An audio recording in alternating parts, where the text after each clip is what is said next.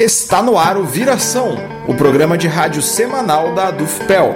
Todas as segundas-feiras ao vivo, a uma e meia da tarde, na Rádio Com 104.5 FM. Também disponível em qualquer momento nos agregadores de podcast.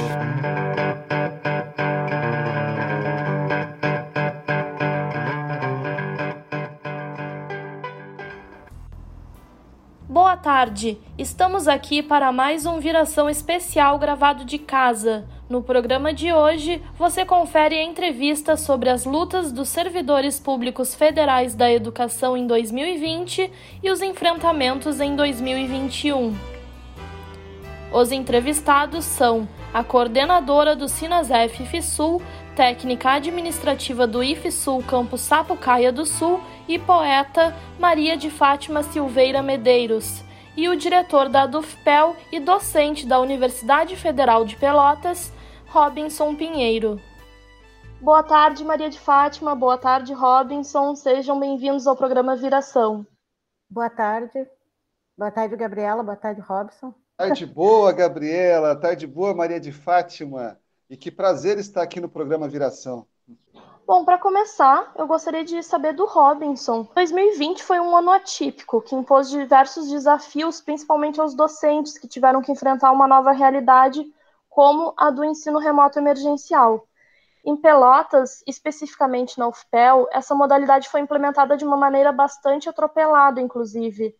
Robinson, você poderia falar um pouco sobre o ensino remoto na UFPEL e como a DUFPEL lidou com isso durante o ano e as perspectivas para 2021? Claro, sim. É, esse, o ensino remoto ele foi está envolto nesse contexto, triste contexto de pandemia, né? Eu lembro que eu comecei o semestre em salas de aula, lecionar normalmente, e aí a gente teve que foi surpreendido por a pandemia.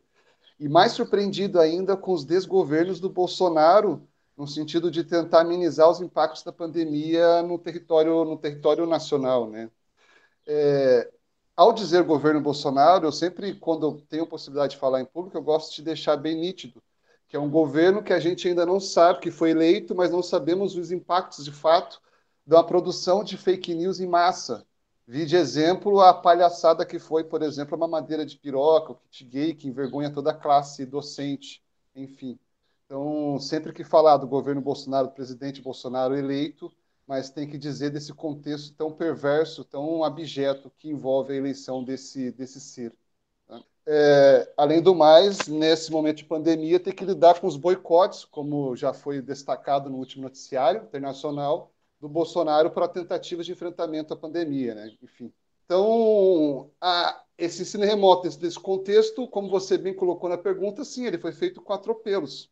Não foi necessariamente chamada a comunidade para dialogar com a comunidade, os alunos, os técnicos, os docentes, para dialogar sobre a construção desse processo. Simplesmente as informações iam chegando nas coordenações, as coordenações repassavam pelos professores, e aí tinha que decidir quais disciplinas que iam lecionar, quais disciplinas não iam lecionar, quantas disciplinas iam lecionar.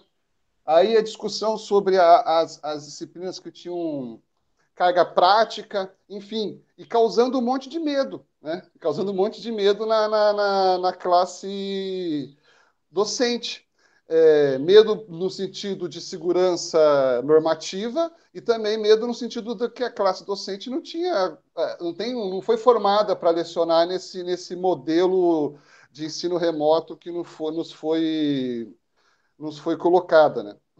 E aí a DUFPEL, a DUFPEL buscou provocar a classe trabalhadora, a classe docente principalmente, nesse momento, para discutir o que estava sendo colocado, como estava sendo colocado, como estava sendo feito, e aí, isso foi feito por meio de assembleia, assembleias, assembleias gerais, né? E dentro dessas assembleias foi delineados um monte de procedimentos que buscou normatizar esse ensino remoto no sentido de trazer segurança para a classe trabalhadora. E aí, uma coisa que a gente vê quanto conquista foi o processo de é, a, a, o compromisso da reitoria de flexibilizar ou, ou adequar o RAD a esse contexto pandêmico, é, bem como também é uma coisa que uma, uma, questão que nos preocupa preocupa muito, né? Somente nesse momento de ambiente fascistoide de, de perseguição, a questão do uso e dos direitos das imagens, né? Foi uma outra conquista que a gente conseguiu trazer e colocar para o debate nesse momento de ensino remoto. E, e, e no momento, ah, acredito que a volta à aula somente com vacina, né? Maria de Fátima, no IFSUL também houve a implementação de um calendário alternativo e do ensino remoto emergencial em 2020. Você poderia explicar como foi todo o processo de implementação, se ocorreu também de forma atropelada, como na UFPEL, e se esses modelos de ensino podem ser vistos como parte de uma tentativa de privatização da educação pública? Bom, em primeiro lugar, a gente saiu dia 16 de março né, de 2020 sem saber o que estava acontecendo. A princípio a gente achava que ia ser dois meses, três meses, aí foi protelando, protelando, e aí veio as, as demandas do, do governo, né? Que a gente tinha que ter trabalho remoto, trabalho remoto, e com isso o sindicato agiu, porque até então estavam se fazendo várias, uh, vários pensamentos que a gente ia ter que voltar, ia ter que voltar. Aí nisso, o sindicato e outros colegas começaram a pedir a volta do, do Consup, né, que é o nosso conselho, para gerenciar esses, esses ataques né, que, tava, que a gente estava sofrendo. E aí uh, resolveu vir a APNP, que eram as aulas não presenciais. Né? Com isso, como a gente tem 13 campos e mais a reitoria, alguns campos fizeram calendário alternativo e outros fizeram calendário normal. No, no campus onde eu trabalho, o Sapucaia, é normal. A gente vai até fevereiro, aí tem fé, as férias, a gente vai ter processo seletivo. Então, o que, que aconteceu? No Consup saiu, foi votado e ganhou que cada campo ia gerenciar o seu procedimento de calendário. Então, alguns foram alternativos e outros não. Hum, nós do sindicato, com certeza, e outros colegas, sempre a gente pensa que tudo que o governo faz é para privatizar o serviço público, né? Que eles acham que a gente ganha demais e, o, e as pessoas, as outras, ganham de menos. Então, com, tento colocar a nós, funcionários públicos, contra as outras pessoas. Só que a gente ganha o que a gente merece. E a gente quer que todo mundo ganhe igual. E então foi uma briga que nós do sindicato conseguimos, a gente acha que conseguiu resolver, né? E, e fomos à lutas e, e por enquanto é isso aí. Robinson, enquanto que nos últimos quatro anos o orçamento federal para a educação diminuiu cerca de 56%, também houve um aumento de empresas de atividades educacionais no país. Uh, esse desmonte da educação pública é um projeto do governo que pode ser visto também em diversas ações do Ministério da Educação, que planeja inclusive um novo corte orçamentário para 2021. Como você analisa o desmonte da educação pública e quais são os próximos cortes que a gente pode esperar por aí para 2021?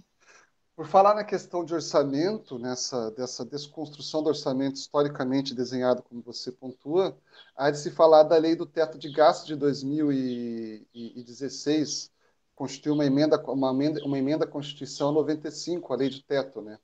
Essa, essa, essa lei dita que daqui 20 anos, o orçamento de 2017, corrigido pela inflação do ano seguinte, será o orçamento para investir em educação, segurança, saúde. Então, é uma, é uma, uma, é uma lei que, por si só, já demonstra esse caráter de projeto de Estado, né, que visa estrangular o serviço público a favorecer alguém. E esse alguém, como direi há pouco, com certeza ou indubitavelmente é o setor privado. Né? Ah, por exemplo, a lei da lei do teto de gasto, ela busca estrangular o serviço público de forma, de forma, de forma geral né, de forma ampla e geral.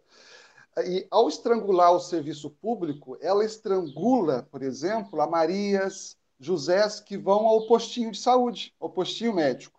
Além de estrangular Marias e Josés que vão ao postinho médico, ela estrangula, por exemplo, a Victória, uma estudante de universidade que perdeu a bolsa permanência, uma bolsa de iniciação científica que permitia ela ficar ou estudar ou garantir a sua, os seus, a permanência nos seus estudos, né? Enfim, então, a, quando a gente fala de estrangular orçamento, é, na verdade está estrangulando pessoas, está estrangulando pessoas que vivem em situações e dependem do serviço, do serviço público, e que ele funcione de forma eficaz, né? E o mais triste é que sabemos que isso vai afetar as pessoas mais pobres, que têm menos condições de renda. Isso é o, é o, é o, é o que historicamente se desenha e vai continuar se desenhando se aceitarmos essa, é, é, essa afronta. É, e o estrangular também vai para a educação. E aí a gente, Gabi, a gente pode até lembrar dos memes que sai do Darcy Ribeiro, que fala péssima educação é um projeto do país. É, isso é um fato, isso é verdade, né? É, isso, isso é, é, é, verdade. Porque a educação, ela, ela, a educação, na forma que eu compreendo, ela busca, de uma forma ou de outra, emancipar sujeitos frente ao seu espaço, à sua temporalidade vivida. Né? É, na verdade, é na universidade que você desconstrói ou constrói ideias, desconstrói ideias para construir ideias. E essa desconstrução, a Maria de Fátima muito bem vivencia nos laboratórios, ocorre nos laboratórios, ocorre na sala de aula, ocorre nos corredores dos ambientes escolares, né? Enfim, então o que eu quero dizer com isso é que esse ataque busca duas coisas. Uma delas é a afronta direta ao pensamento crítico social, né, contrário a, a, a, qualquer postura fascista ou antidemocrática. E a segunda é, como você bem colocou na, na sua pergunta, já de certa maneira indicando, o fortalecimento do setor privado. Quando você pega o ministro da Economia e vê toda a relação que a sua família tem com esse setor, é, é, é nada mais do que, do que, do que nítido um projeto de Estado que visa fortalecer, é, deteriorar um sistema para fortalecer o outro né? porque compreende a educação enquanto mercadoria. E se a gente for parar e pensar, a educação de fato é uma mercadoria, porque está no consenso social geral que é, a educação é a solução. Mas aí, que a educação que nós estamos discutindo, aí não está muito no consenso. nós somos favoráveis de uma educação pública de qual, extrema qualidade, universal, né? mas tem outros que eh, acham educação, por exemplo, uma possibilidade, universidades particulares também, quanto uma possibilidade de educação que deve ser fortalecida também. Então, a, é, enfim, eh, eu não acredito nisso e não acredito que a educação deva ser, ser considerada ou ser, ser vista enquanto uma, uma mercadoria. Né? Então, acho isso muito perverso, muito abjeto, essa forma de pensar e ver a, a, a educação. Dessa maneira, eu acredito que nós temos que reverter a, a PEC, a EC, Emenda Constitucional 95, e, e quiçá, lutar numa reforma tributária que as grandes empresas, os ricos, paguem, é, de fato, um projeto educacional amplo, público, de qualidade, né? que a gente lute por isso, né? coloque essa carta na mesa e que a gente lute por essa, por essa, por essa ambição, né? que não de que retroagimos, vamos avançar. Né? O serviço público de qualidade deve ser, deve ser esparramado, o modelo a ser, a ser seguido né? e universalizado cada vez mais. Tá? E como os cortes afetaram diretamente a UFPEL também, se tu poderia falar um pouquinho sobre isso?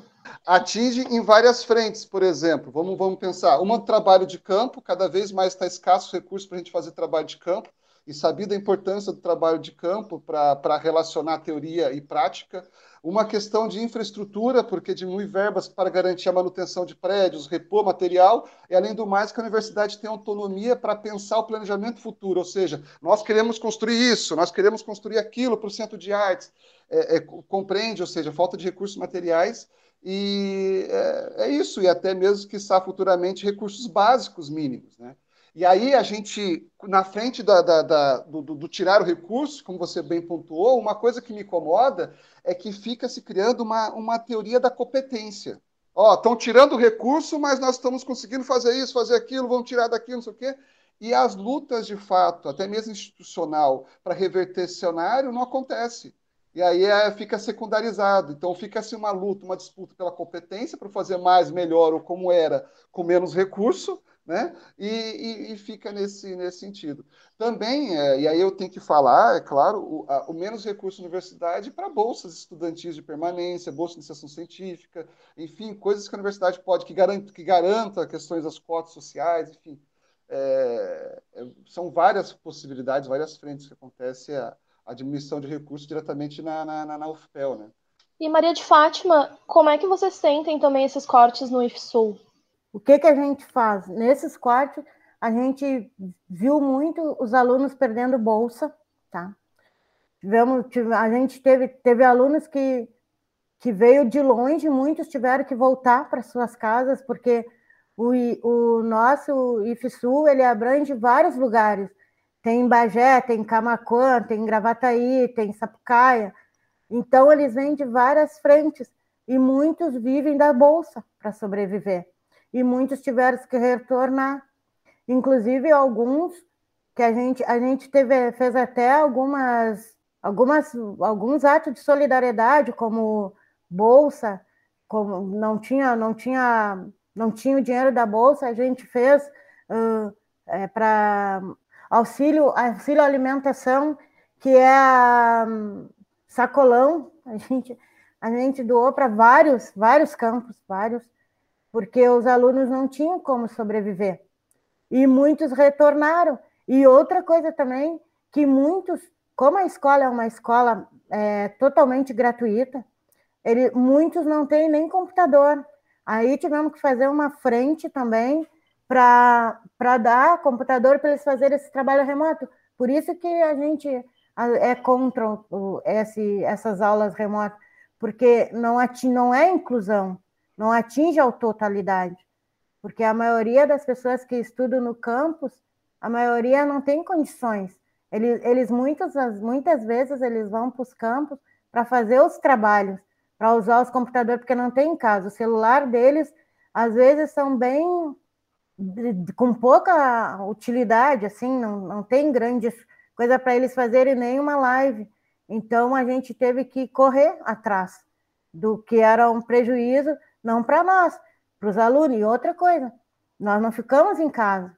A gente saiu para os laboratórios que eu sou uma das laboratoristas, para a gente fazer álcool gel, fazer máscara, sabe? E a gente doava para a comunidade e para. E muitas vezes, por exemplo, vou falar de Sapucaia, a prefeitura não tinha álcool gel. Nós fizemos álcool gel para doar para a prefeitura, sabe? E hoje em dia a gente soube, essa semana, que o, o nosso ex-prefeito faleceu de Covid, ele era o próximo, ele era vereador, ganhou para vereador e ele faleceu de Covid. E era bem atuante lá em Sapucaia. Então, a gente não está parado, a gente está em trabalho remoto, a gente está trabalhando. E é um trabalhão, porque muitos, muitos não a, acende a câmera, o Robson está aí para dizer, não ligam a câmera, a gente não sabe se eles estão presentes ou não, e, se eles estão entendendo ou não, porque se presencial já era trabalhoso, fará remoto. É uma coisa bem. E os cortes vieram para acabar com a gente. Mas a gente se uniu e tentou fazer de tudo. O sindicato se uniu, aí o sindicato se uniu junto com o IFSU como um todo. E isso, por enquanto, estamos indo, né? Uns ajudando o outro, mas o corte veio ferreiro. E Fátima, também ao longo de 2020 foram realizados diversos ataques aos servidores públicos, né? Junto aos cortes, também os servidores foram alvo do governo Bolsonaro com diversas declarações, né, xingando os servidores e desmerecendo né, o trabalho dos servidores. Foi em 2020 também que o governo resolveu desengavetar o projeto da reforma administrativa e, para justificar sua aprovação, engrossou duras críticas aos chamados privilégios do funcionalismo público. Eu gostaria de saber quais são os verdadeiros privilegiados e por que fazer frente à reforma administrativa é fundamental eu penso que os privilegiados são quem está, às vezes, no privativo mesmo, sabe? Por quê? Porque esses ataques são antigos. Eles vêm, olha, eu entrei no IFE em 97 já tinha os ataques. Que a gente era vagabundo, que a gente só ficava em casa, que a gente não fazia nada. E, e várias coisas que a gente conseguiu até agora, inclusive na nossa carreira, foi com luta, foi com luta do sindicato sabe? De greve, de ir para Brasília, sabe? E, e outra, assim, ó, um exemplo, tá? Que eles querem é privatizar o ensino público. Mas tem um exemplo bem, bem escranchado que foi no Amapá, que era uma indústria privada, era uma instalação privada. Ficaram 22 dias sem eletricidade. Quem é que arrumou? Foi uma instituição pública que foi lá e arrumou a luz para eles. Então, como é que a gente não faz nada? sabe? Então é uma coisa bem absurda desse governo, esse Guedes aí, meu Deus. E o Bolsonaro, não adianta, né? Eles atacam sempre E os privilegiados são eles. Basta ver que na família Bolsonaro todo mundo tem cargo. E aí nós é que somos privilegiados. A gente não tem, a gente tem direito, não tem privilégio. A gente quer os nossos direitos e luta por isso. É isso que a gente faz.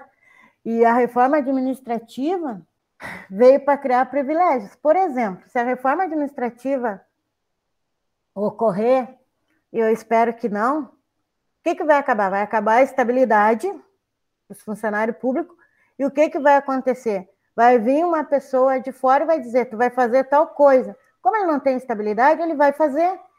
E se tu vê que a coisa está errada, tu vai dizer, não, eu não vou fazer por isso, isso e isso. Eu sou estável, tu não pode me demitir. E outra coisa também dessa, dessa reforma administrativa, eles vão botar quem eles querem, sabe? Porque é uma forma. Até eles queriam. Eles querem botar assim, por exemplo, ah, vou botar parente, pode ver os prefeitos. Tem um prefeito de uma cidade que a família inteira, até o sogro, está na direção. E cadê, cadê os concursos públicos? Aí o que, que ele falou? Ah, mas esse eu confio.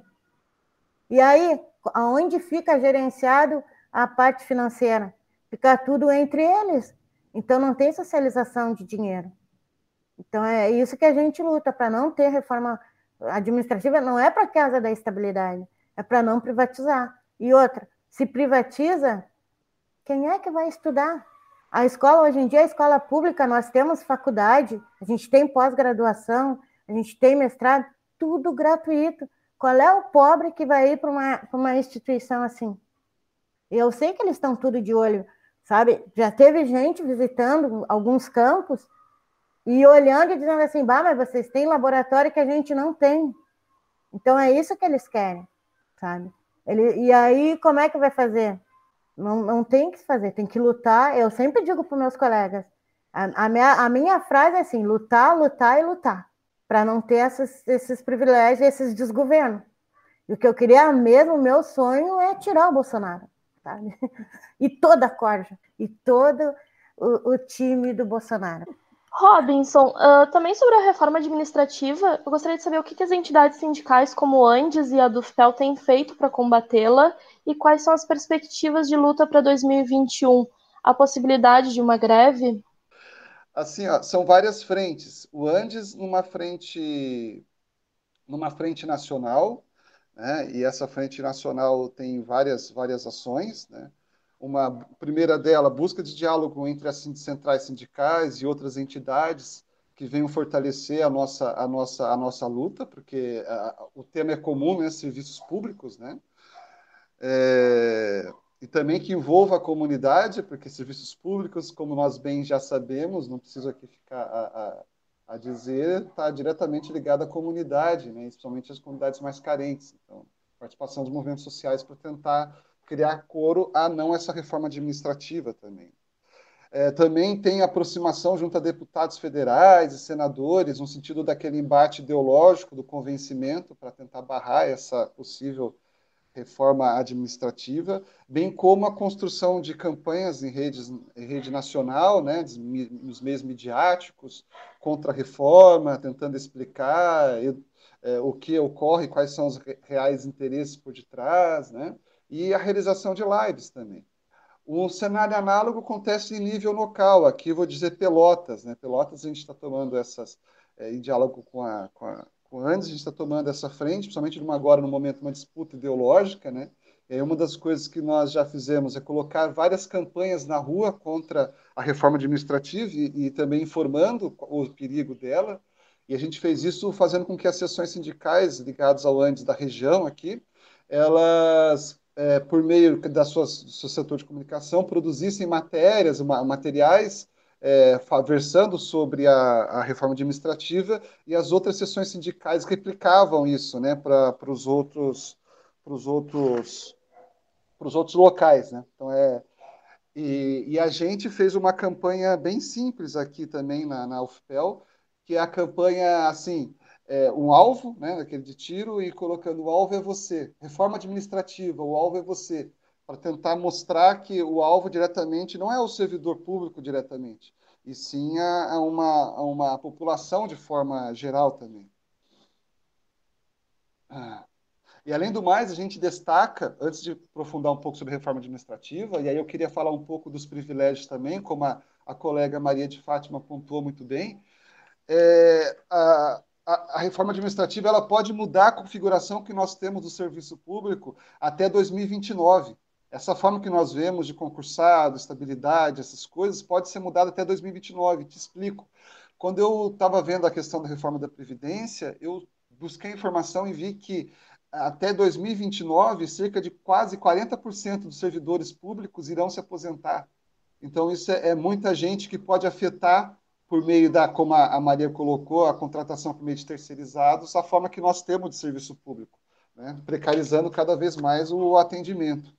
E, além do mais, essa reforma administrativa, a gente está batendo nisso, tentando mostrar, não mexe com alto escalão.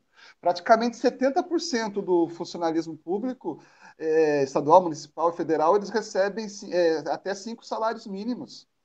A, a, a, essa reforma administrativa não vai, não vai atacar os juízes, não vai atacar os parlamentares, não atacará os, não atacará os militares. Então, assim, o alto escalão, quem realmente cria grande impacto para a questão orçamentária do Estado, não vai ser atingido, não, não vai ser. Então, é, isso é, é muito contraditório. E eles querem, né, Maria de Fátima, fazer com que o salário, muitas vezes, do servidor público seja igual, igual ao do setor privado. Só que eles querem o quê? Reduzir. Então, na verdade, para ampliar a margem de lucro, a, a mais-valia, né, eles querem espoliar cada vez mais o trabalhador, a trabalhadora. Ao invés de tentar elevar o salário das pessoas que estão no setor privado, eles preferem diminuir até do setor público também, dizendo que quem está errado é o servidor público. Isso é muito contraditório e muito triste, né? E aí é, é, tentar dialogar e fazer o convencimento do oposto com a população, né? Mesmo sendo difícil, que quem está errado. E o oposto que teria que ser colocado é aumentar salário, não diminuir, né? É, eu, eu vejo isso e, por fim, sim, há possibilidade de greve. A perguntar, pode ter greve? Sim, há possibilidade de greve. Isso vai depender da forma que os ataques por parte desse governo, é, com várias características nitidez fascistas, que eu vou falar daqui a pouco, tentar conversar daqui a pouco, vai depender das ações que eles tomarem. Inclusive, cabe lembrar que em novembro de 2019, se não me engano, antes da pandemia, foi aprovado e estamos em estado de greve. Ou seja, a depender do que acontecer, do que for mandado para votação no Congresso, a gente pode entrar conforme for interesse da comunidade em assembleia em greve, sim.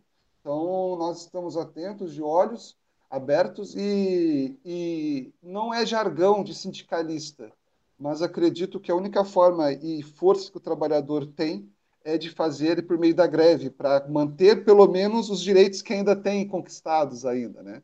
Mas mais do que isso, acredito que daqui por, pelo porvir, uh, a classe trabalhadora como um todo tem que começar a pautar a agenda. A gente está sendo pautado pelas perdas de direito. A gente vai ter que começar a pautar a agenda. Eu não sei como vamos tentar amarrar, fazer, mas é necessário, principalmente puxado pelas centrais sindicais, que a gente paute a agenda. Não é possível mais ser pautado o tempo inteiro, o tempo inteiro ficar numa sentido de resguardo, de só recebendo pancada e tentar tirar a mesma, tentar aliviar a dor das pancadas é, recebidas. E Maria de Fátima, agora para a gente conversar um pouquinho sobre as intervenções do governo Bolsonaro, que foram ampliadas em 2020 e atingem até o momento dessa entrevista 20 instituições federais de ensino. Como o Sinazef vê essas intervenções? Uh, bom, nós do Sinazef, a gente vê as intervenções como um desrespeito, né? a livre escolha da comunidade acadêmica. Uh, teve um, um, exemplo bem, bem explícito, que foi a Luzia, que era uma reitora lá de cima, que a gente, que o sindicato entrou na justiça para ela ser, ela ser empossada, sabe? Era do IFSU. E então a gente vê isso como uma forma de arbitrariedade, de autoritarismo, né? Porque se a comunidade escolhe aquela pessoa, aquela pessoa foi votada, por que, que quando chega lá eles escolhem o que eles querem? Por quê? Porque eles querem alguém que coadue com eles, né? Que faça o que eles bem quiser. E aí o que, que vai acontecer com o sindicato? Minar o sindicato, sabe? Porque a gente, como a gente vai em vários eventos, e, e tem vários uh, Sinasefs, a gente vê assim lá para cima, por norte, nordeste, Goiânia, por lá, o que, o que os diretores escolhidos pelo Bolsonaro fazem com seus, com, com, com seus uh, funcionários. Uma colega nossa lá do IFE, ela sofreu, ela estava sofrendo um PAD, que aí o Sinazef entrou na justiça, e ela agora a gente até festejou porque ela conseguiu re, re, um, retornar o campo dela, ela é professora de sociologia, e, e porque o PAD que ela estava sofrendo? A polícia, o diretor, o diretor, chamou a polícia dizendo que alguns alunos estavam fazendo coisas que não devia, tipo droga, droga, né? E era na aula dela, e era um menor, e a polícia entrou, entrou na aula. E ela pegou, e como professora, ela disse que ela, é, a professora é responsável pelas salas de aula, ela acompanhou os alunos, só que não era para os alunos, era mais para ela, porque ela é do sindicato. E aí, quando ela chegou na rua, a polícia algemou ela e os alunos, levaram ela presa, ela machucou o braço, foi um horror, assim, a gente naquela aflição. E aí ela sofreu um PAD dizendo que ela estava fazendo coisas que a direção não, não, não, não ela não estava cooperando com a direção, estava fazendo coisa contra a direção. E aí, através da, dos advogados do sindicato, conseguiu reverter e ela ia ser é, mandada embora, né? Uma professora que estava lá já há, uns, há quase nove anos. E é, é assim que eles estão fazendo. Então, esse cuidado assim de intervenção no IFE a gente não tem isso por enquanto, né?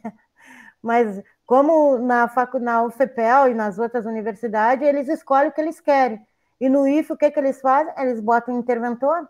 Em Santa Catarina, agora botaram um cara, disseram que o diretor que tinha ganhado tinha sofrido um PAD, apareceu um PAD assim de repente, e disseram que ele não podia, que ele não podia assumir, e botaram um que era do governo Bolsonaro. Tanto é que, eu não sei se vocês sabem, o Bibo está lá em Brasília fazendo uma carta para dar um impeachment no reitor de vocês aí sabe? E dizendo que ele é Bolsonaro até morrer, falando contra o Alau. Então, umas coisas assim absurdas, esses caras, eu, eu penso assim, que esses caras estão se fazendo através do Bolsonaro. O dia que o Bolsonaro cair, eu acho que, eu penso que, eu ainda acredito, sou otimista, que nem a minha família diz, que muitas coisas podem mudar. Por enquanto, as coisas estão bem difíceis. Eu acho que os sindicatos têm que se unir mais para esse autoritarismo não não tomar força, porque a coisa está bem difícil, assim. Então, é essa a minha opinião, por enquanto. E Robinson, a UFPEL é a mais recente instituição de ensino superior a sofrer intervenção. Eu gostaria que você explicasse por que, apesar de integrar a mesma chapa do reitor eleito não nomeado, Isabela é tida como interventora e qual a importância desse posicionamento para a defesa da autonomia e democracia universitárias? esse tema é, ele é bem delicado e aí está a envolver bastante paixões, né? E é que eu vou falar bem tranquilamente, pausadamente e expor a nossa nossa nossa visão em relação a em relação a isso. Primeiramente, assim, então, dito isso, daí eu sigo dizendo assim, ó, peço licença para a professora Isabela, mas aqui eu estou para tratar uma questão conceitual. Não a conheço, não tenho nenhuma mas aqui estou para tratar uma questão conceitual ideológica, né? Então, feita essa ressalva, é, pedida essa licença, continuo. É, é, consenso, até mesmo para, o Paulo e para a Úrsula, os candidatos que venceram, o reitor e a vice-reitora que venceram, que a UFPEL está sob intervenção do Bolsonaro. Isso é, é consenso. Assim, para mim, é, a, essa discussão ela, ela acaba tendo duas frentes. Tá? Eu vou falar uma frente depois direi a outra frente. Primeira frente, o Bolsonaro ele fez e faz o que a lei e o Supremo a lei manda e o Supremo reverberou. Então, é, e eles colocam, o Supremo diz que isso é o correto juridicamente. Mesmo o Bolsonaro rompendo rompendo com o processo histórico de respeitar o, o candidato a, com a, a escolha da comunidade. Então, ele rompeu com isso e aí escolheu a, a, a, professora Isabela, nomeou a professora Isabela. Eu digo isso porque essa deve ser uma luta do sindicato uh, e tentar mudar a lei, né? tentar mudar essa lei, porque com democracia a gente tem que buscar mais democracia. Só assim a gente oxigena a democracia e também nos permite né, nos resguardar melhor de pseudos presidentes, de presidentes com, com, com tendências fascistoides. Né? Então, nos resguarda mais. Então, acho que esse tem que ser um campo de visão, de luta, que a gente deve se atentar e ficar né, nessa, nesse, nesse imbróglio todo que está se construindo. Dito isso, diante da não mudança de lei, uma coisa que se consolidou aqui na UFPEL foi criar uma lista tríplice com as pessoas do mesmo grupo político. Por isso, a construção da chapa dá-se por quatro nomes. Entretanto, quando a chapa entra com a inscrição no momento da, da, da sua candidatura, eles são obrigados a indicar o professor reitor e ou reitora e o vice-reitor ou reitora né, nessa nesta elipse. E os outros nomes eles entram no intuito de compor a lista tríplice. Por quê? Para resguardar exatamente de que se vier um governo autoritário e não respeitar e tentar amenizar governos autoritários, tentar assim, ó, eu vou escolher um outro da lista ele não, ele vai esco tentar escolher o primeiro, porque todos são do mesmo campo político. Isso é um resguardo que a comunidade construiu historicamente. Mais que isso, se costurou historicamente que se por acaso outro candidato desse grupo político fosse eleito, ele recusaria até o primeiro ser eleito. O segundo, por consequentemente, é, recusaria também até, até ser, ser eleito. E é assim que se constitui a chapa a formação da chapa com quatro nomes. Mas o candidato eleito é o Paulo e a vice-reitora é a Úrsula. Dito isso, aí o nosso posicionamento é o seguinte: na democracia não existe meia democracia. A gente só aceita aumentar a democracia. Por isso é que eu pontuei que o meu primeiro ponto no momento de mudança da lei e aumentar cada vez mais a força e a participação da comunidade nas decisões. Do contrário, a gente não, não, não, não, não aceita essa, essa, essa, essa, esse arremate chamado democrático. E por que isso? Exatamente porque nós estamos vivendo um, um, um momento e um governo é, com vários traços fascistas. E um deles é o autoritarismo. E uma das formas do, do, do fascismo se fortalecer e se fazer é tentar intervir ou normalizar práticas antidemocráticas. Aí você vai normalizando práticas antidemocráticas. Ou seja, é a contínua busca de tentar silenciar vozes, decisões, né? que as pessoas tenham, possam decidir sobre a sua própria existência em, em, em, em comunidade. Assim, pensando metaforicamente, é, o que, que tem por de fundo essa discussão? Às vezes, o ovo que você pegou no lugar e cuidou, dele pode eclodir uma serpente. E essa serpente ser venenosa e do, de repente te picar. Então a gente tem que tomar cuidado com esses arremedos que a gente chama de democracia. Tá? E, na verdade, nós temos que lutar por mais democracia. E, enfim, eu digo não à intervenção no UFPEL e nas demais instituições de ensino. Né?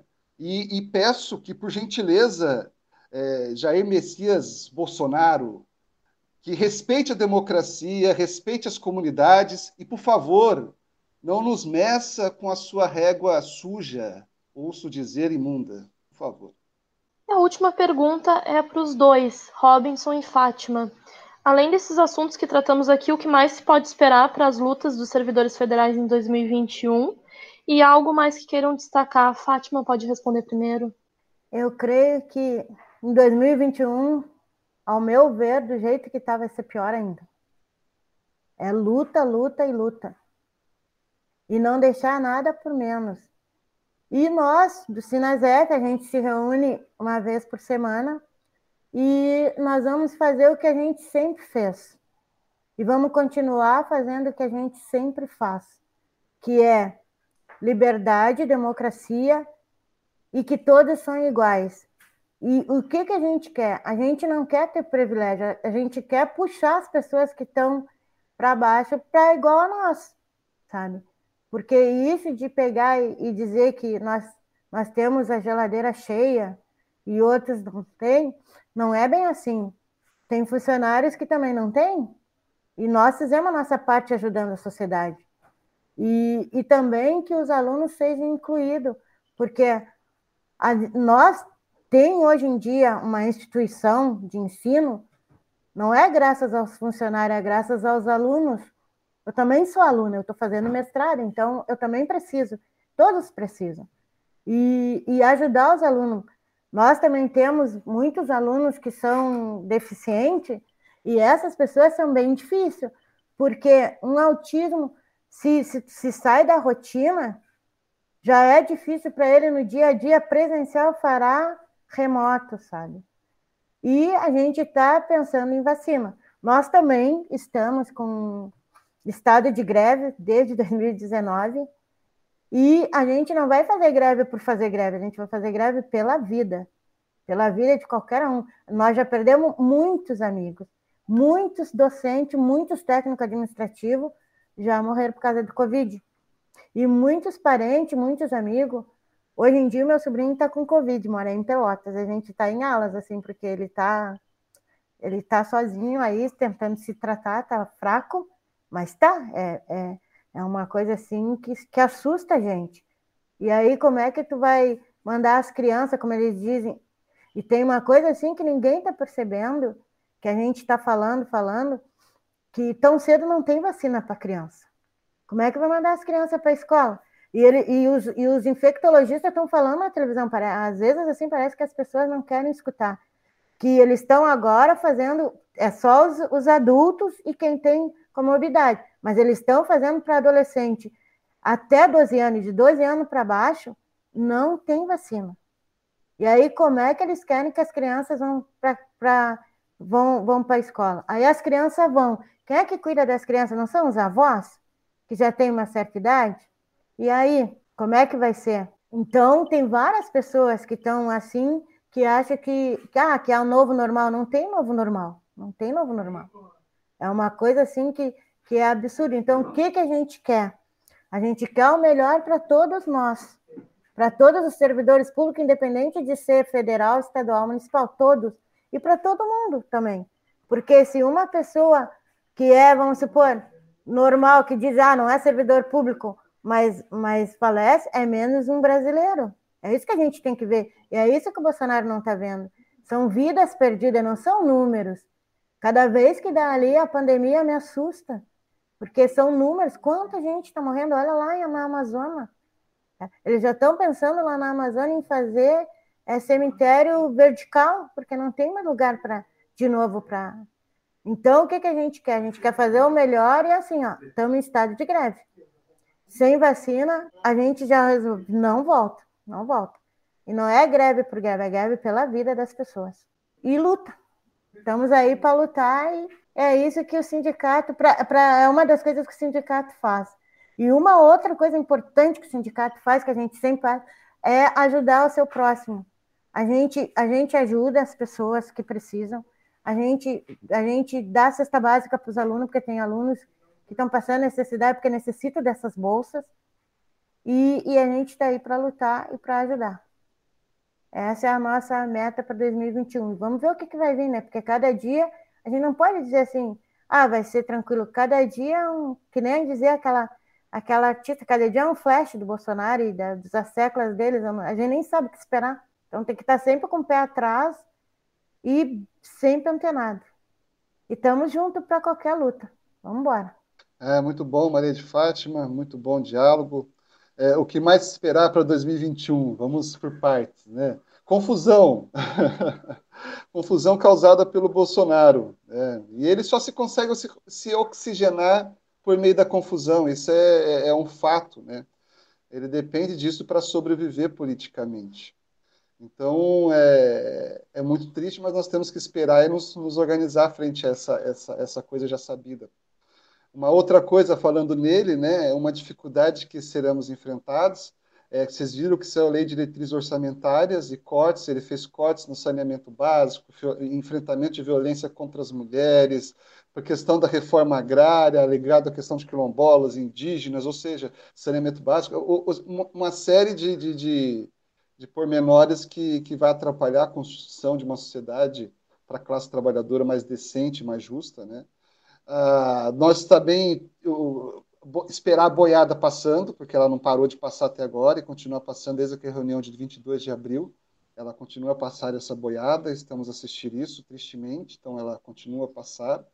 E, e de forma vergonhosa, a gente assiste o mundo a, com muitos discursos, mas na verdade pouca prática no intuito de coibir isso uma vez que a gente vê que a produção de carne, de commodities brasileiras, ela, ela, ela traz como muito, ela, ela, ela foi muito exportada, né, contribuindo até na balança comercial desse ano. Também esperamos uma reforma tributária e temos que ficar muito atento a essa reforma tributária que eles estão a falar e pensar, porque essa reforma tributária pode vir atingir a classe trabalhadora e aí até mesmo não reverter esse cenário péssimo de cobrança tributária, em que é, o, o, o, o, foco está nos produtos, não, não na arrecadação das pessoas, enfim. Então a gente tem que ficar atento a isso e, quiçá, até colocar, uma, colocar na pauta que os ricos e as grandes empresas paguem, isso é para ontem, sabe?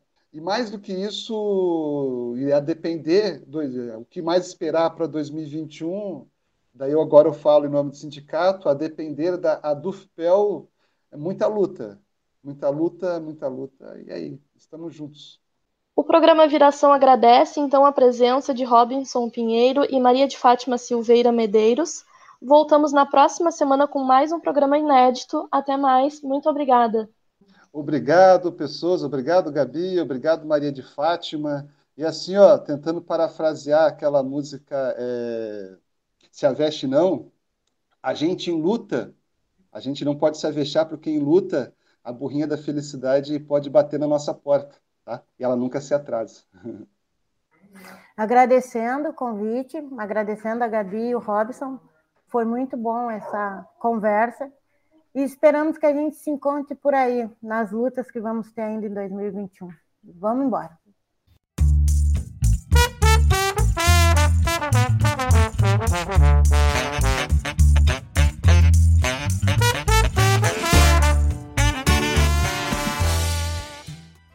Programa de hoje chegou ao fim. O Viração é o programa de rádio semanal da Associação dos Docentes da UFPEL, a DUFPEL, seção sindical do Andes Sindicato Nacional. O programa é apresentado todas as segundas-feiras, à 1h30 da tarde, na Rádio Com 104.5 FM. Você também pode ouvir o Viração a qualquer hora, nos agregadores de podcast e no site da DUFPEL. O programa de hoje foi produzido, apresentado e editado por Gabriela Vensky. A coordenação do programa é do professor Giovanni Friso, diretor da DUFPEL. Na técnica esteve Von Naval, da Rádio Com. As músicas utilizadas no programa são de domínio público e podem ser baixadas no arquivo livre de música. Os intérpretes são Marceau, Texas Radiofish e Dian Key. Para mais notícias, acesse adufpel.org.br e facebook.com/adufpel. Também estamos no Twitter e no Instagram como adufpel. Se tiver alguma sugestão de pauta, envie e-mail para imprensa@adufpel.org.br.